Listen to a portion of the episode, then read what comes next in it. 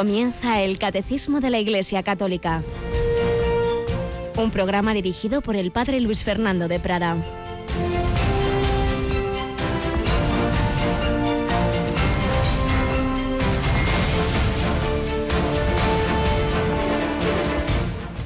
Alabados sean Jesús, María y José. Muy buenos días, queridísimos hermanos, hermanas, amigos, miembros de esta gran familia que a estas horas va hacia el trabajo, hacia el estudio, o estamos en casa, o estamos quizá enfermos, estemos en cualquier situación, es un día que nos concede Dios nuevos talentos. Cada día es un talento que el Señor nos da para que fructifique y ya sabemos que el talento puede ser algo positivo, puede ser la salud, puede ser una cualidad o algo negativo, digámoslo así. También es talento la falta de salud, también es talento la enfermedad. La cuestión está en cómo empleas ese talento.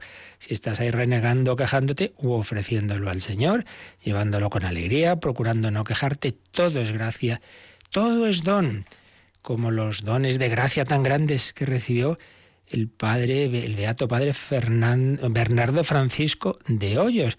Hoy celebramos a este joven jesuita español, muy joven, era ya sacerdote, pero solo pudo estar unos meses ejerciendo el sacerdocio porque murió como con 24 años, con 24 años, la misma edad con la que moriría dos siglos después Santa Teresita del Niño Jesús. Cuando uno es fiel a la gracia de Dios, pues puede hacer una carrera de gigante y en 24 años llegar a la santidad. Cuando andamos tonteando, pasan 24, 50, 60 o 80 y estamos ahí en la tibieza o quiera Dios que no peor. Pues pidamos al Señor espabilarnos, aprovechar el tiempo de gracia que Él nos concede porque la vida se pasa volando, como se nos ha pasado ya este mes de noviembre. Yolanda Gómez, buenos días. Muy buenos días, padre. Pues volando y revolando, ¿verdad? Pasa muy rápido.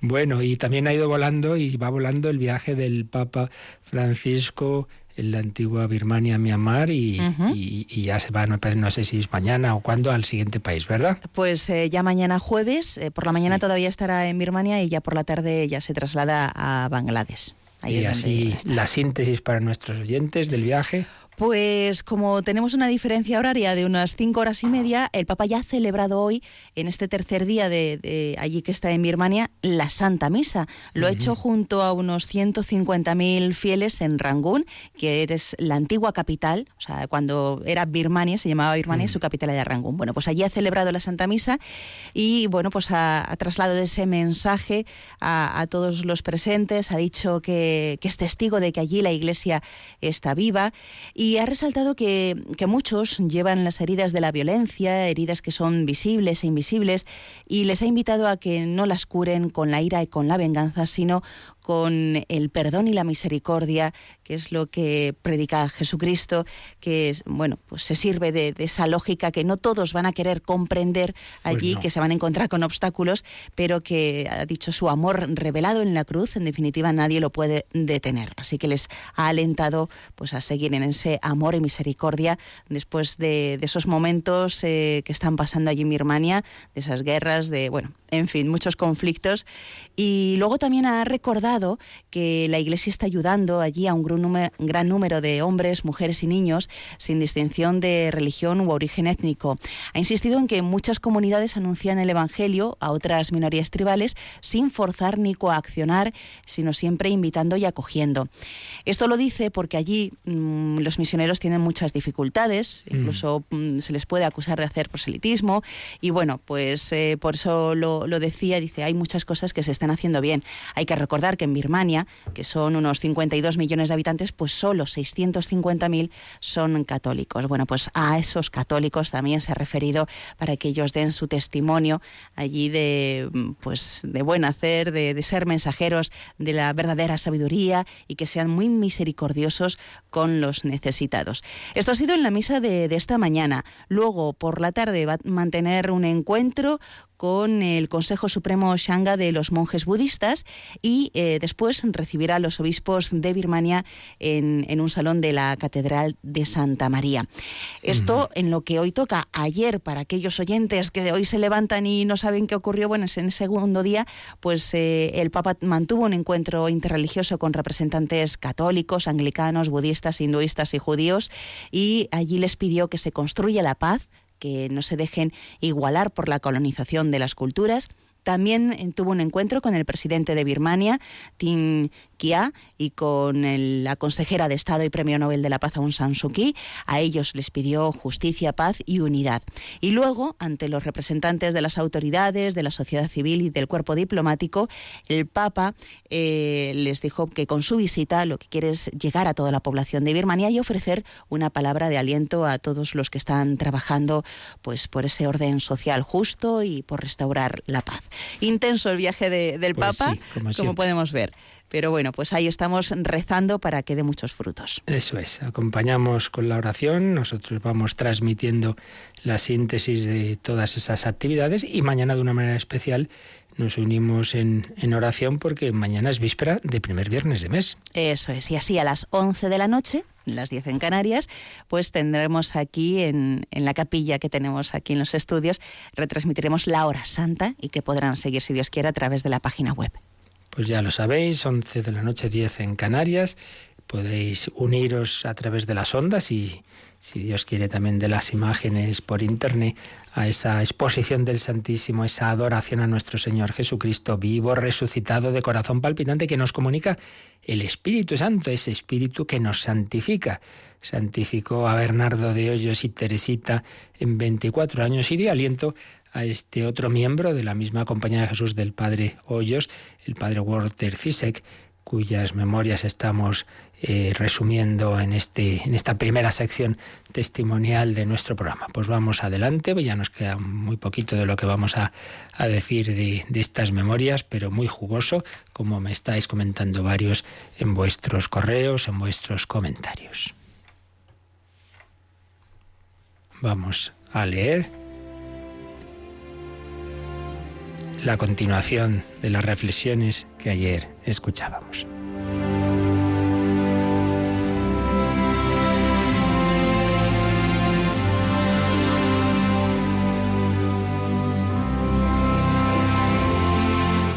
Estábamos explicando algunas de las reflexiones que el padre Walter XVI se hacía sobre la fe de esos cristianos que vivían bajo persecución, a veces más dura, a veces menos, a veces sangrienta, a veces de, pérdida, de, de posibilidad de pérdida de trabajo, etc., en la Unión Soviética. Se asombraba de la fe sencilla de esos hombres y mujeres que lo vivían con naturalidad, sin grandes disquisiciones teológicas. Quizá, decía el padre que algún teólogo sabiondo le parecería que era una fe poco ilustrada, sí, sí, pero era la fe por la que daban la vida. Y sigue pensando y escribiendo el padre que el hombre de fe tiene siempre presente a Dios, tanto en su propia vida como en la de los demás. Ese es el fundamento de la auténtica caridad, del gran mandamiento que nos enseña a amar a Dios con todo nuestro corazón y con toda nuestra alma y con toda nuestra mente y al prójimo, como a nosotros mismos. La fe es el fundamento del amor. Solo desde la fe entendemos la paternidad de Dios y la fraternidad de todos los hombres. Cuando tantas veces hacemos, esto lo añado yo, hacemos ese, esos tipos de planteamientos de una solidaridad que no tiene un fundamento. En Dios, pues bueno, algo es algo, pero siempre es algo endeble, porque ¿por qué voy a tener yo que, que, trabajar por este, incluso sufrir por este, incluso arriesgar mi vida por este? ¿Por qué? si no partimos de esa fe en, en, Dios, Padre de todos, que nos ha hecho hermanos, que me hace verle como hermano. Por eso la caridad cristiana procede de la fe. Sigue diciendo Padre Cisek, el amor, repite San Juan en más de una ocasión, es lo único que cumple todos los mandamientos y la ley, pero antes que el amor, apuntalándolo desde dentro está la fe. Antes de poder amar hemos de tener fe, si no, acabaremos amando mal amándonos a nosotros mismos más que a Dios, o amando a las criaturas por sí mismas. Eso es lo que significa el pecado. ¿Qué verdad es? Si no partimos de la fe, pues muy fácilmente parece que amamos, que hacemos el bien, pero estamos amándonos a nosotros mismos. Hay quien hace obras buenas para sentirse bien, porque así su conciencia está más tranquila. Bueno, pues muy bien, pero entonces usted está trabajando por sí mismo, no por los demás.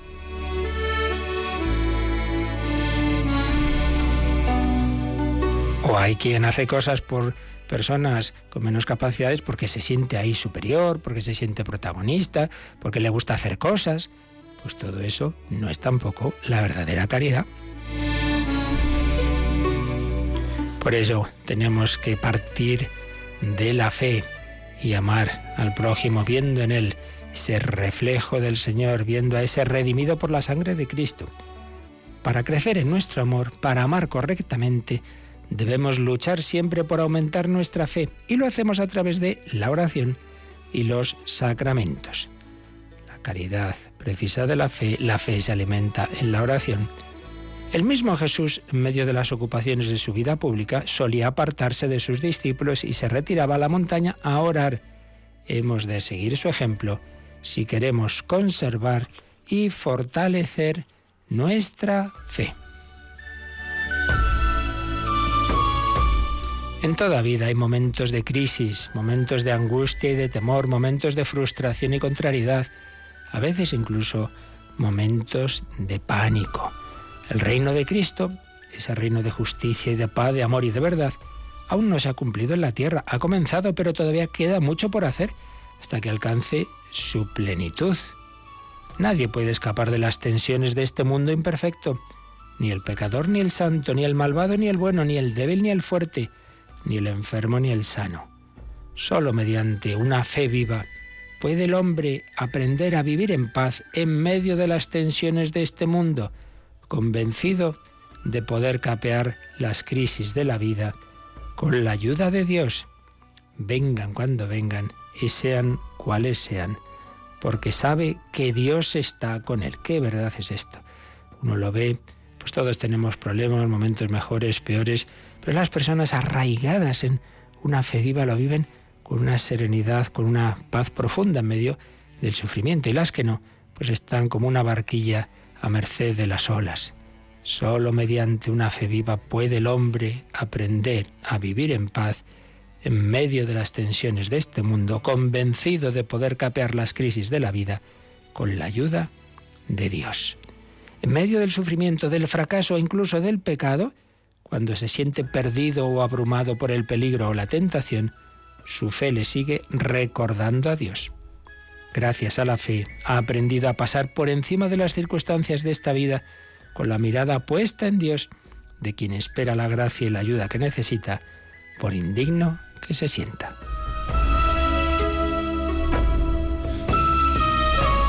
La fe es el punto de apoyo de nuestro equilibrio moral y espiritual. Los problemas del mal o del pecado, de la injusticia, del dolor e incluso de la muerte no pueden angustiar al hombre que cree ni hacer que se tambaleen su fe y su confianza en Dios. Su impotencia para solucionarlos no será para él motivo de desesperación o abatimiento. En el fondo de su ser existe una confianza inquebrantable en que Dios proveerá a través de los misteriosos caminos de su divina providencia.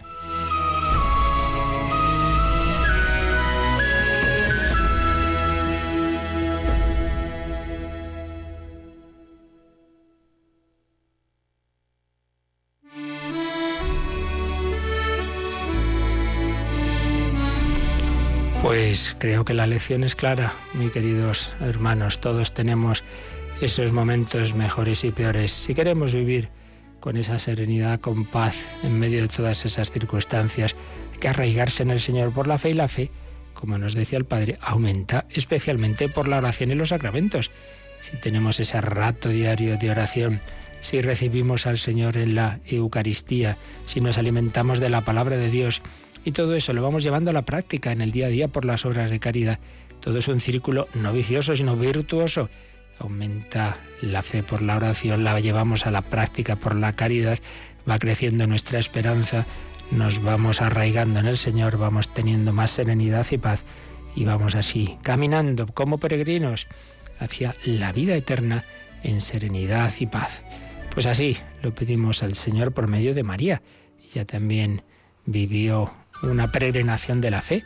No siempre entendió, no siempre tuvo las cosas claras, pero siempre se fió y siempre dijo, He aquí la esclava del Señor, hágase en mí según tu palabra.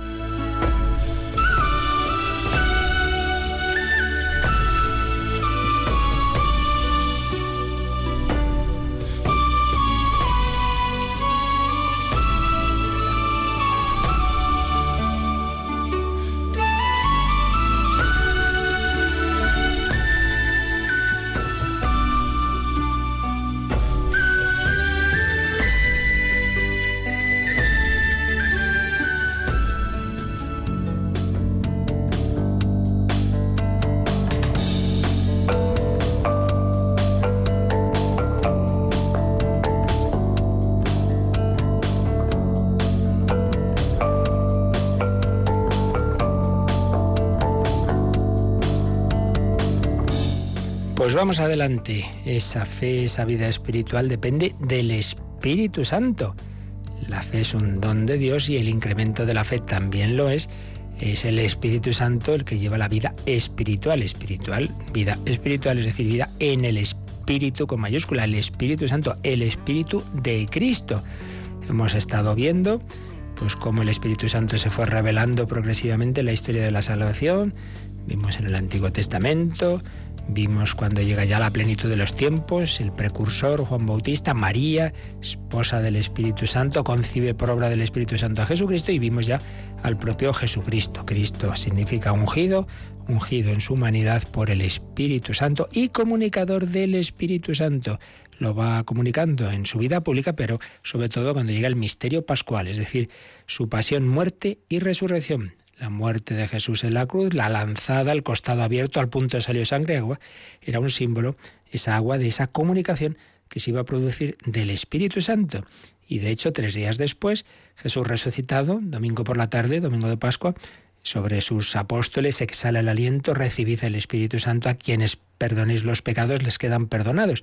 Pero será 50 días después, en Pentecostés, cuando se realice esa comunicación en plenitud del Espíritu Santo. Y así eh, vamos al siguiente apartado de esta parte del catecismo sobre el Espíritu Santo, un apartado que se titula El Espíritu y la Iglesia en los últimos tiempos. Hemos visto Antiguo Testamento, Juan Bautista, plenitud de los tiempos con María, el propio Jesucristo, la encarnación, la redención. Bueno, pues ahora ya, una vez que Jesús ha realizado la redención del mundo y está a la derecha del Padre, ahora conduce esa aplicación de la obra redentora a, los tiempos de la Iglesia, la conduce a la Iglesia, a través de la Iglesia Jesucristo nos comunica el Espíritu Santo.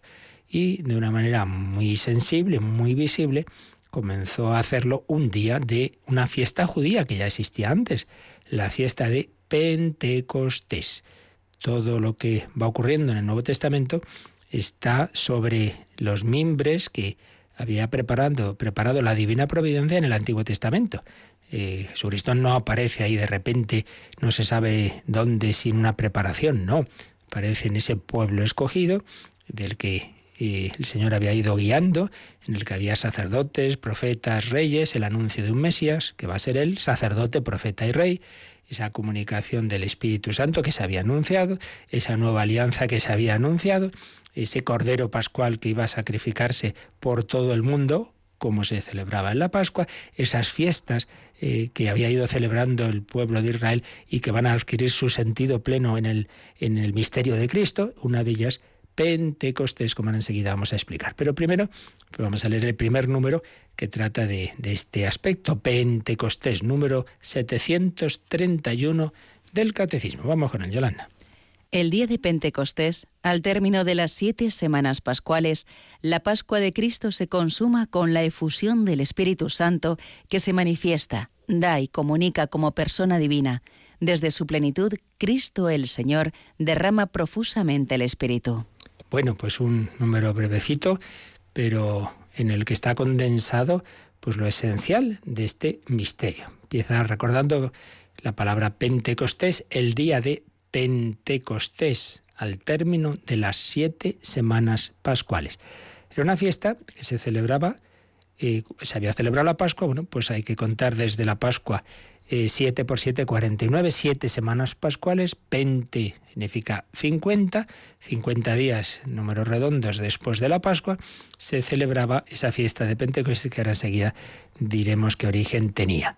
El día de Pentecostés, al término de las siete semanas pascuales, la Pascua de Cristo, esa Pascua que era el cumplimiento de lo que Israel celebraba desde la salida de Egipto, desde el Éxodo, con aquel cordero que se sacrificaba y que se sigue sacrificando, pues bien, esa Pascua de Cristo se consuma, se consuma con la efusión del Espíritu Santo. A fin de cuentas, toda la obra de la salvación consiste en que los hombres que nos habíamos separado de Dios, todos como humanidad en el pecado original y luego cada uno en nuestra vida particular por los demás pecados y todo el río de pecado que, que inunda la humanidad desde el principio, ese río de pecado que el Génesis va mostrando con aquellos pecados emblemáticos, el asesinato de Caín sobre Abel, la corrupción de la humanidad, lo que lleva al diluvio, eh, aquel diluvio universal, lo que ocurre en Sodoma y Gomorra, etcétera, etcétera. Pues bien, todo ese río de pecado nos ha separado de Dios. ¿En qué consiste la redención? en que nosotros, que ya no podemos volver a unirnos con Dios, sin embargo Dios nos ofrece la posibilidad de unirnos con Él dándonos su propia vida, su espíritu, el espíritu del Padre y del Hijo, el espíritu en el que se abrazan el Padre y el Hijo, nos invita a entrar en ese abrazo, que es la salvación, vivir en Dios desde Dios con la vida divina participada que llamamos, llamamos la vida de la gracia. Entonces, la salvación es que eh, el cielo y la tierra vuelven a unirse se nos comunica ese Espíritu Santo para que si yo no lo rechazo, para que si yo quiero, pueda meterme ahí. Yo te bautizo en el nombre del Padre y del Hijo y del Espíritu Santo, yo te empapo, yo te meto en el agua, en el agua de Dios. Te dejas, te dejas lavar de los pecados y te dejas empapar de la vida divina. Pues es eso, en definitiva, la salvación, comunicarse el Espíritu Santo. Por eso la Pascua de Cristo se consuma con la efusión del Espíritu Santo que se manifiesta, da y comunica como persona divina. Usa aquí el catecismo tres verbos, se manifiesta, hay una manifestación incluso sensible en aquellos símbolos que también habían sido preparados en el Antiguo Testamento, como ya vimos, el fuego, el viento, se manifiesta, se da, se da. El Espíritu Santo realmente se está dando, está entrando en las almas de esos hombres, vaya que si entra. Los que unos días antes estaban ahí temerosos, con miedo, etcétera, salen, vamos, salen del cenáculo con el fuego ardiendo, como Fórmulas 1 corriendo a anunciar que Cristo ha resucitado. Se da y se comunica. Se comunica no solo a ellos, sino para que lo comuniquen a los demás. Y todo eso como persona divina. Tienen una relación con él personal, no simplemente es una fuerza. De hecho, si vamos leyendo lo que alguno llama el Evangelio del Espíritu Santo, es decir, los hechos de los apóstoles, San Lucas, que ha escrito el tercer Evangelio, que destaca mucho en ese Evangelio también esa acción del Espíritu Santo, pero sobre todo cuando sigue su segunda parte de su obra, es decir, los Hechos de los Apóstoles, pues ahí el protagonista es el Espíritu Santo. Y podemos leer, el Espíritu Santo les dijo, les de separadme a, a Pablo y a Bernabé para esta misión. El Espíritu Santo les inspiró, dice San Pedro en el Concilio de Jerusalén. Hemos decidido el Espíritu Santo y nosotros. Es una persona, una persona divina que se manifiesta, se da y se comunica de una manera especial desde Pentecostés. Bueno, ¿y quién comunica el Espíritu Santo? Jesucristo resucitado. Por eso la última frase de este número 731 es que dice, desde su plenitud, desde el cielo, desde la derecha del Padre, Cristo, el Señor, derrama profusamente el Espíritu. Ya lo había prometido. Cuando vaya, vuelva donde el Padre, desde allí os enviaremos el Espíritu Santo cita aquí el catecismo, Hechos 2.36, es un discurso de San Pedro, cuando dice cómo Jesús ha sido constituido por su resurrección Mesías y Señor, no que no lo fuera antes, sino que ahora se manifiesta de una manera plena y ejerce precisamente ese señorío y ese mesianismo comunicando desde la derecha del Padre, es decir, desde el mismo nivel del Padre. Al mismo nivel de Dios, ahora mismo hay una humanidad, la humanidad de Cristo, porque está unida hipostáticamente a la persona divina la humanidad, un cuerpo y un alma humanos que fueron creados hace 20 siglos, pertenecen a una persona divina y por lo tanto está en la Trinidad, está al mismo nivel el Padre, el Hijo y el Espíritu Santo, pero el Hijo con ese cuerpo humano, con esa naturaleza humana. Entonces ese, ese hombre, Cristo Jesús, que es hombre y es Dios, nos comunica al Espíritu de Dios, nos comunica el Espíritu Santo. ¿Cómo puedo yo llegar a divinizarme haciendo no sé cuántos ejercicios de concentración y poniéndome debajo de un árbol y pues mire, más sencillito, invoque usted al Espíritu Santo ¿eh? y hacer que sea Jesucristo y vaya ante el sagrario y reciba el perdón de los pecados y, y menos esfuerzo humano y más recibir la gracia. Todo es gracia, todo es don. Dejémonos divinizar, dejémonos santificar. Bien, esta es la esencia de este número, pero ahora vamos a darle una vueltecita, fijándonos un poco más en algunos aspectos, comenzando por esa fiesta de Pentecostés, cuando el libro de los Hechos de los Apóstoles relata lo que ocurrió, comienza así, Hechos 2.1. Al llegar el día de Pentecostés, estaban todos juntos en el mismo lugar. O sea que, claro, Pentecostés no es que sea una fiesta cristiana que se empieza a llamar así entonces, sino que existía, existía en el judaísmo esa fiesta de Pentecostés. Y como pasa con otras fiestas, esto ya lo hemos explicado en más ocasiones, las, las fiestas judías tenían en primer momento un origen, como en otros pueblos, digamos, de, ligado a la naturaleza. En pueblos muy unidos al cultivo de la tierra o a la ganadería, pues era lo normal que hubiera esas fiestas eh, que tengan, tenían que ver con, con la naturaleza. Entonces, ahí en concreto, si la Pascua era la fiesta de dar gracias a Dios por la primavera en la que de nuevo rebrotaba la vida, en la que volvían a, brotar por las plantas, los árboles, se ofrecían los primeros corderitos que nacían, era la, la, vida que, que, vence a la muerte, por así decir, ese es el origen natural de la Pascua. Sobre ese origen natural está el origen histórico en el Antiguo Testamento, que es que Israel estaba en la muerte de, de la esclavitud y brota también en la primavera de su, de su liberación, del éxodo, la salida de Egipto, se sacrifica al cordero y luego la plenitud de esta fiesta natural e histórica está en el Cordero que quita el pecado del mundo, que es Jesucristo, que nos libera no de Egipto y del faraón, sino del mundo pecador y del faraón de este mundo, el príncipe de este mundo, que es Satanás, y nos lleva a la verdadera tierra prometida, que es el cielo. Eso es en la Pascua. Bueno, pues también existía una fiesta de las siete semanas, que era la fiesta de la cosecha. Y ya se había ido recogiendo esa cosecha después de la primavera, estamos ya en torno al verano, y se ofrecía a Dios la primicia del trigo. Ese es el origen natural. Pero posteriormente esa fiesta se enriqueció con otro significado, y es que se recordaba que más o menos 50 días después de la salida de Egipto, Israel había recibido en el monte Sinai la ley, la ley y la alianza. Entonces era la fiesta de la entrega de la ley era la fiesta de, esa comunicación de Dios, de esas diez palabras, decálogo, teca logos, diez palabras. Entonces ya era una fiesta también unida a la historia de la salvación. Dios había entregado la ley a Moisés, estableciendo sobre la base de la, de la ley una alianza con el pueblo y haciendo de ese pueblo un reino de sacerdotes y una nación santa. Podemos leer todo esto en el libro del Éxodo capítulo 19. Entonces, todo hace pensar que San Lucas, cuando describe lo que ocurre en ese día de Pentecostés, pues está haciéndonos ver que algo parecido a lo que ocurrió en el Sinaí es lo que ahora está ocurriendo, pero más, en, el cenáculo, porque en esa comunicación de la ley, pues hubo fuego, hubo, una tormenta, hubo una serie, un terremoto, una serie de, acontecimientos, de símbolos que, estaban indicando lo que luego iba a ocurrir de otra manera en el cenáculo con los apóstoles. Eh, ya San Agustín se hacía esta pregunta. ¿Por qué los judíos celebran Pentecostés? En esto hay un misterio grande y maravilloso. Si os fijáis, el día de Pentecostés ellos recibieron la ley escrita con el dedo de Dios. Y en el mismo día de Pentecostés vino el Espíritu Santo. ¿Qué quiere esto decir? Que así como Dios dio la ley en el Antiguo Testamento en ese día, ahora nos da la ley nueva.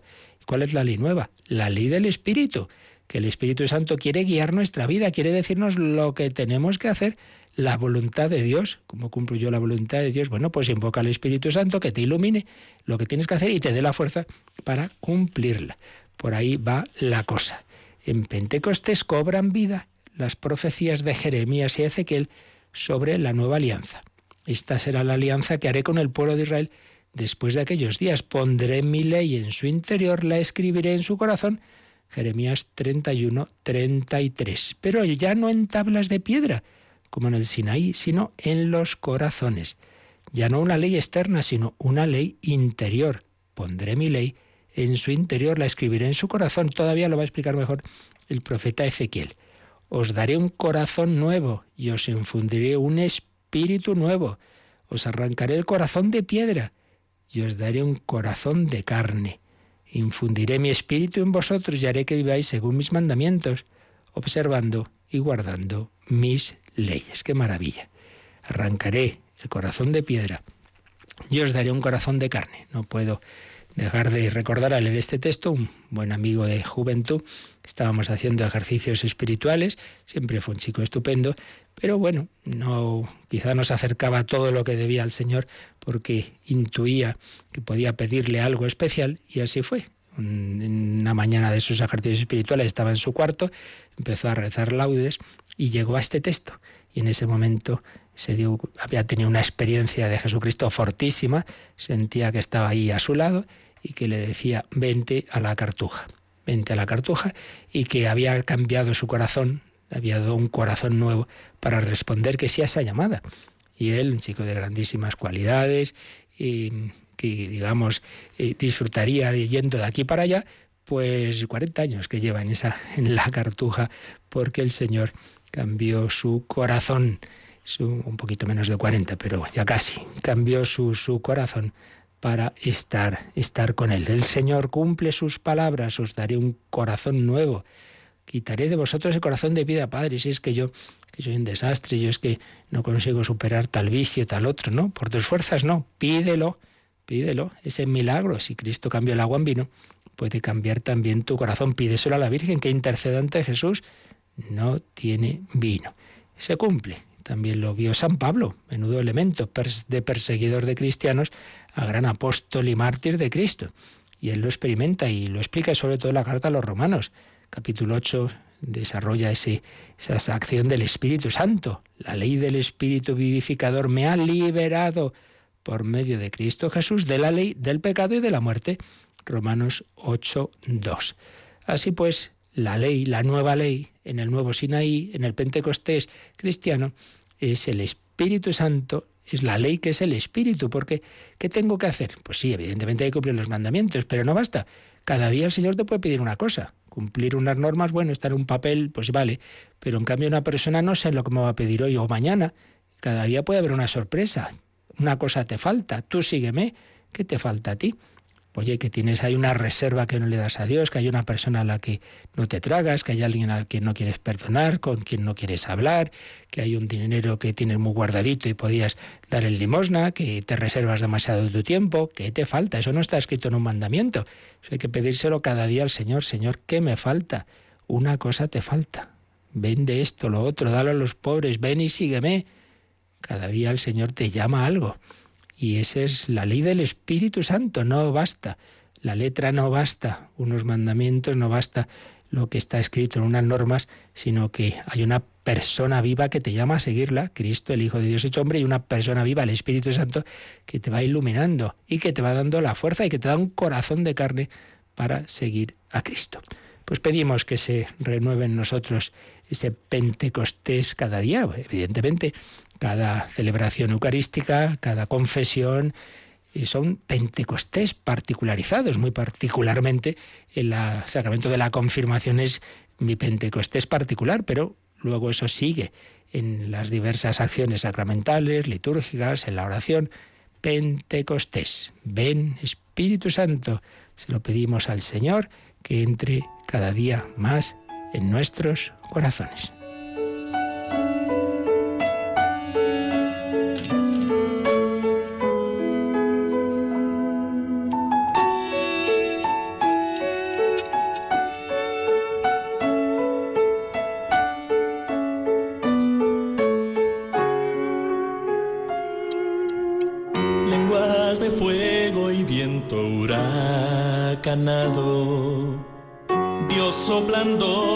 En nuestro barro. Ya la vida volvió y el invierno pasó.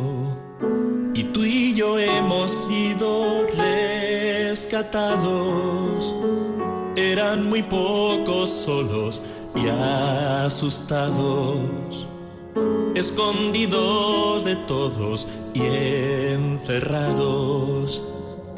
Pero viento sopló y el mar rojo secó. Todo empezó hace más de dos mil años.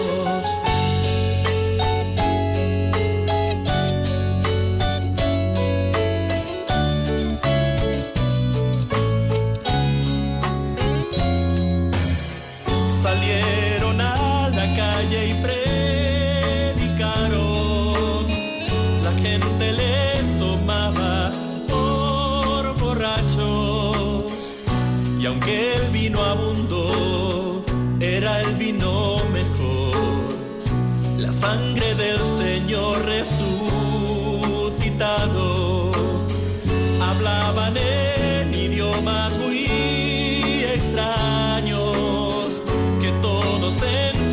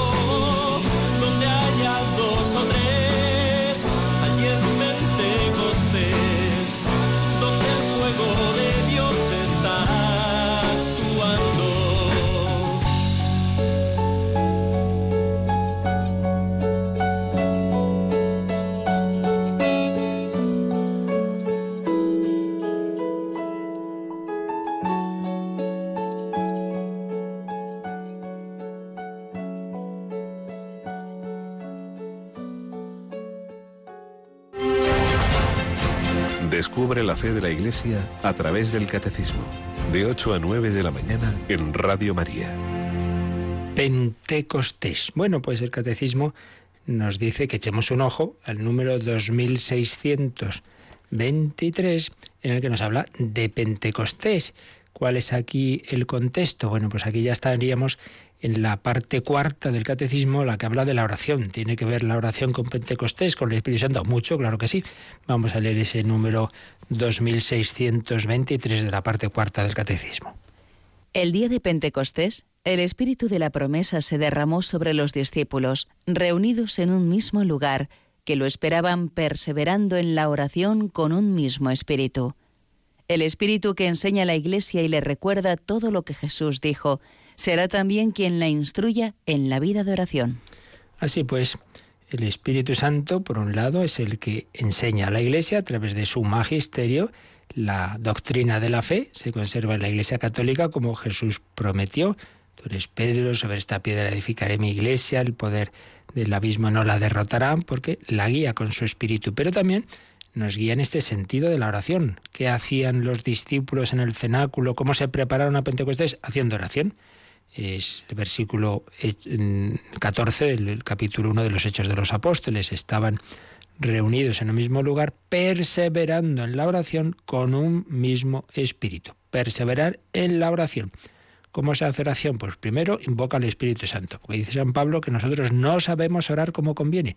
Una cosa es la oración natural, uno desde abajo, digamos, mira hacia arriba y pide ayuda a Dios, está bien, pero, pero la oración cristiana es mucho más es oración en el Espíritu. No sabemos orar como conviene, pero el Espíritu Santo nos enseña y, y nos dice, nos, nos, nos, da el Espíritu de Cristo para decir, Abba, Padre, Papá, Papaito, como el propio Jesús. Por eso, el Espíritu que enseña a la Iglesia y le recuerda todo lo que Jesús dijo, es también quien la instruye en la vida de oración, es quien nos enseña a orar. Por eso, invoquemos al Espíritu Santo antes de la oración y, y, en general antes de cualquier acción mínimamente importante. También otro número marginal que nos sugiere el catecismo es el 767, donde habla de esa relación entre la Iglesia y el Espíritu Santo, la Iglesia manifestada por el Espíritu Santo. Si Dios quiere, esto lo explicaremos ya dentro de poco, pero bueno, vamos a leerlo ya como, como nos, nos sugiere aquí el propio catecismo. 767. Cuando el Hijo terminó la obra que el Padre le encargó realizar en la tierra, fue enviado el Espíritu Santo el día de Pentecostés para que santificara continuamente a la Iglesia. Es entonces cuando la Iglesia se manifestó públicamente ante la multitud. Se inició la difusión del Evangelio entre los pueblos mediante la predicación. Como ella es convocatoria de salvación para todos los hombres, la Iglesia es, por su misma naturaleza, misionera enviada por Cristo a todas las naciones para hacer de ellas discípulos suyos. Pues un número muy, muy importante, muy bello, cuando el Hijo terminó la obra que el Padre le había encargado realizar en la tierra. Todo está consumado. Padre, a tus manos encomiendo mi espíritu. Él ya había hecho esa obra.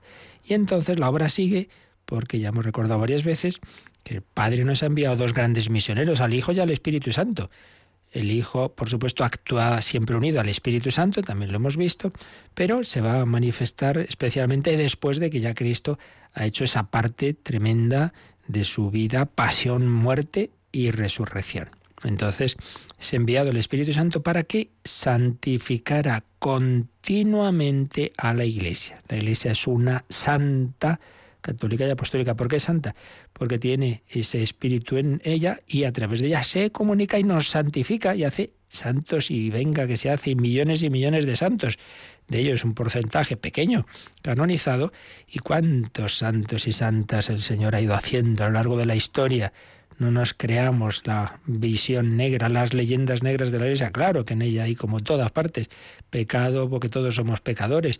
Pero si solo nos quedamos con los rasgos negativos y no vemos la mucha santidad que el Señor ha ido generando, pero incomparable, es una cosa impresionante, pues tenemos una. Al final nos hemos creído lo que nos dicen los enemigos de la Iglesia, que, que siempre van a resaltar lo negativo y, a, callar lo positivo. ¿Cuántos santos, cuántas obras de amor, de misericordia, de misión, de martirio el Señor ha ido generando? Porque el Espíritu Santo santifica continuamente a la Iglesia. Entonces, en Pentecostés la Iglesia se manifestó públicamente ante la multitud que quiénes son estos que están aquí predicando de esta manera. Se inició la difusión del Evangelio entre los pueblos mediante la predicación. Como la iglesia es convocatoria, eclesia, significa eso, convocatoria, común, llamada de todos los hombres a la salvación, la iglesia es por eso misionera, por su propia naturaleza, enviada por Cristo a todas las naciones, id al mundo entero, anunciad el Evangelio, enseñadles a guardar lo que yo os he mandado, y bautizándolos en el nombre del Padre y del Hijo y del Espíritu Santo. Pentecostés, misión universal de la Iglesia. Y el último número que nos sugiere el catecismo que veamos la relación que tiene con lo que estamos explicando aquí es el 1302, donde aplica esa comunicación del Espíritu Santo a ese sacramento que por excelencia es el sacramento del Espíritu Santo, el de la confirmación. Vamos a leer simplemente este número eh, que aquí nos dice el catecismo.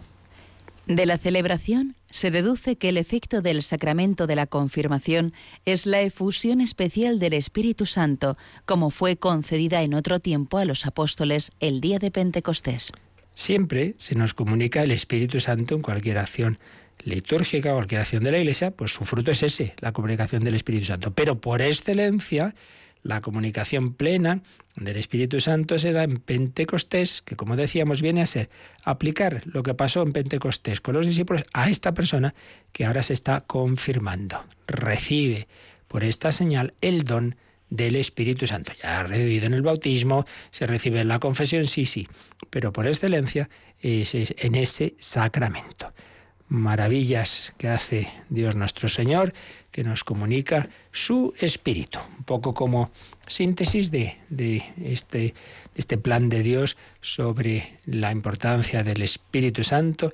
Y de Pentecostés leemos unas palabras que escribe el padre José María Iraburu. De nada nos hubiera servido a los hombres la encarnación del Hijo de Dios la predicación de su luminoso Evangelio, su muerte sacrificial en la cruz y su resurrección y ascensión a los cielos, si toda esa obra grandiosa de reconciliación entre Dios y los hombres no se hubiera visto consumada en Pentecostés por la comunicación del Espíritu Santo prometido. Todo lo que Jesús hizo, si no se nos comunica el Espíritu Santo, pues bueno, hubiera quedado en el recuerdo de alguien que fue estupendo con todos nosotros, pero poco más si no se hubiera mm, visto consumada esa obra por la comunicación del Espíritu Santo. Sin Él, sin el Espíritu, ni siquiera alcanzaríamos a tener fe.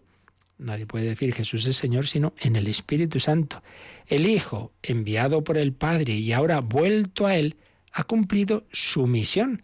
Ahora el Espíritu Santo, enviado por el Padre y el Hijo, va a realizar su misión en la Iglesia a lo largo de los siglos hasta la plenitud escatológica. El Espíritu Santo viene en Pentecostés, como dice el prefacio de la misa de Pentecostés, para llevar a plenitud el misterio pascual, la obra redentora de Cristo. Nuestro Señor Jesucristo, antes de padecer, ya había anunciado todos estos misterios en la última cena. Y recordaba aquí pues esas citas que ya leímos en días pasados de Jesús en la última cena.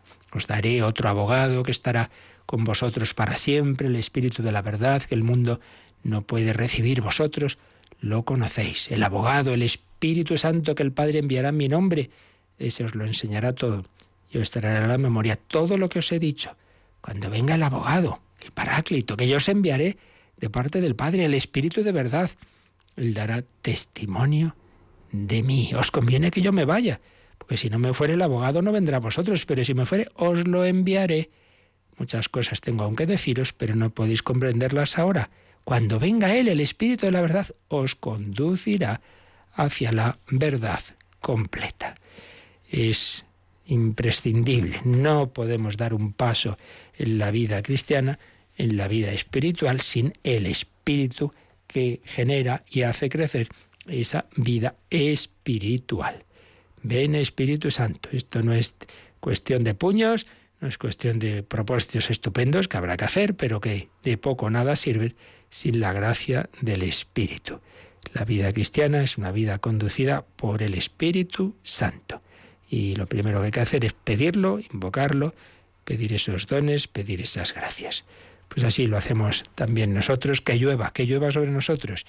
Necesitamos la lluvia terrena, pero necesitamos sobre todo la lluvia celestial. Pues lo pedimos así y también es el momento para quien desee hacer sus preguntas, consultas o aportaciones.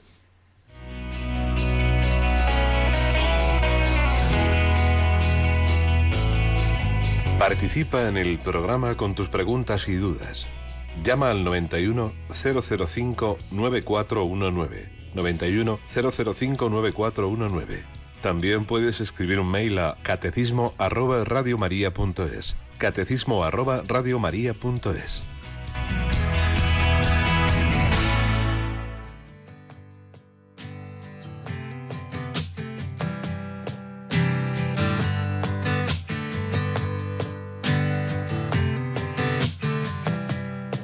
Si tú abres los cielos, de seguro caerán lluvias de bendiciones y me mojarás.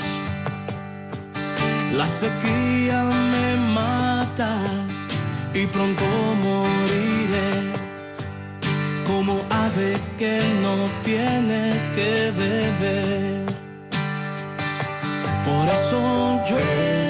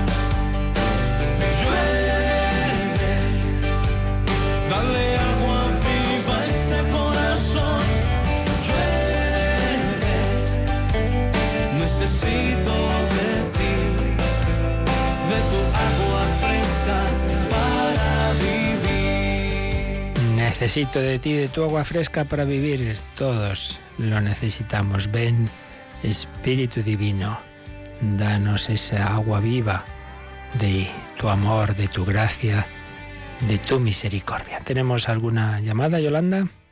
Sí, nos ha llamado Roberto de Burgos y bueno, habla del tema de la superstición. Él cree que no se mm. puede tener, no se puede creer en agüeros porque es una mm. ofensa a Dios.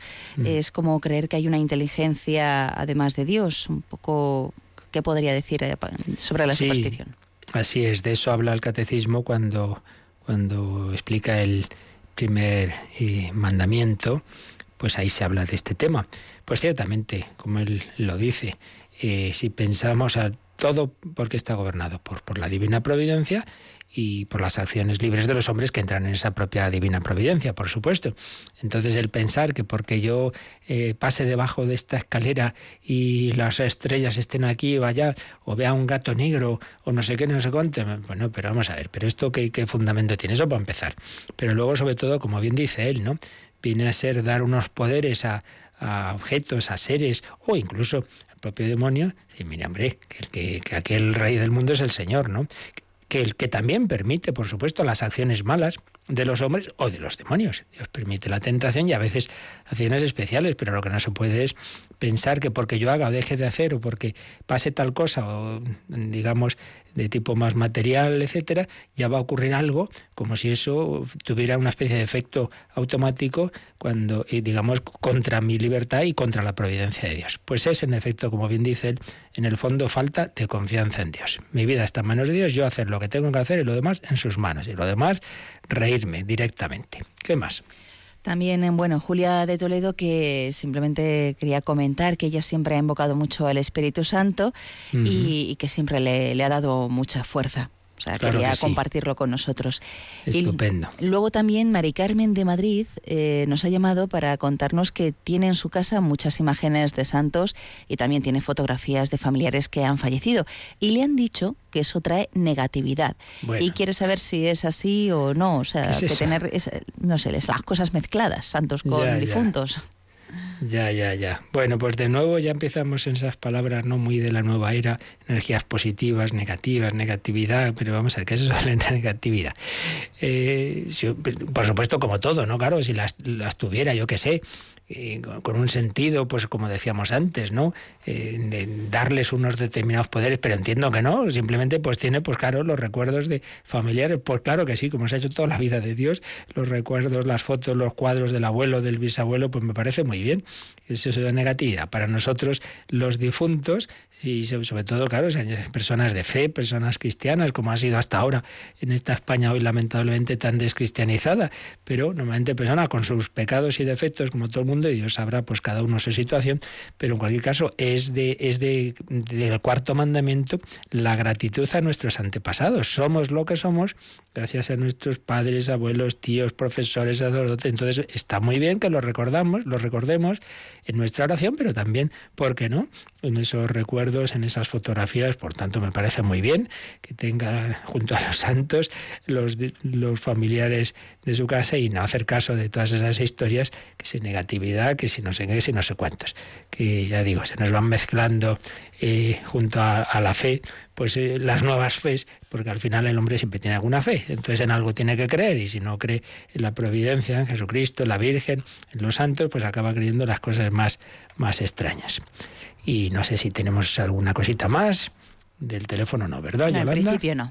Teníamos aquí algunos correos, pero ya lo leeremos algún día porque se nos vaya la hora, pero también varios de dar gracias de lo que ayuda la radio, personas que están que han llegado a España, inmigrantes y, como la radio les, les acompaña, les forma y les da, le transmite la esperanza. Pues sí, pedimos al Señor la esperanza, de la cual, por cierto, también hablaremos esta noche. Sabéis que los miércoles, si tenemos el catecismo a las 8 de la mañana, tenemos el hombre de Dios a las 11 de la noche una hora menos en Canarias y que precisamente estamos hablando de la esperanza. Y hoy un programa creo que nos gustará, que nos va a hablar de esa esperanza en la vida eterna con el recuerdo de la inmortal divina comedia de Dante, pero también con autores actuales, con textos tanto de Benedicto XVI como de el Papa Francisco, con la preciosa película basada en la historia absolutamente real de las carmelitas mártires de Compiègne en la Revolución Francesa, Diálogos de Carmelitas. Bueno, todo esto mucho más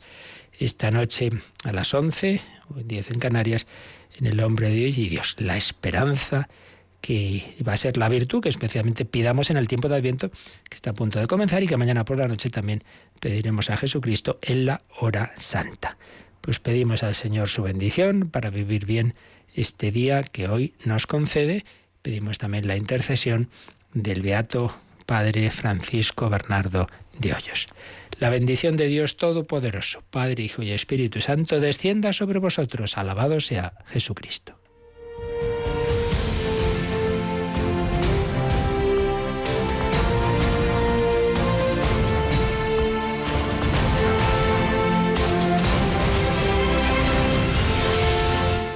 Han escuchado en Radio María el Catecismo de la Iglesia Católica. Un programa dirigido por el Padre Luis Fernando de Prada.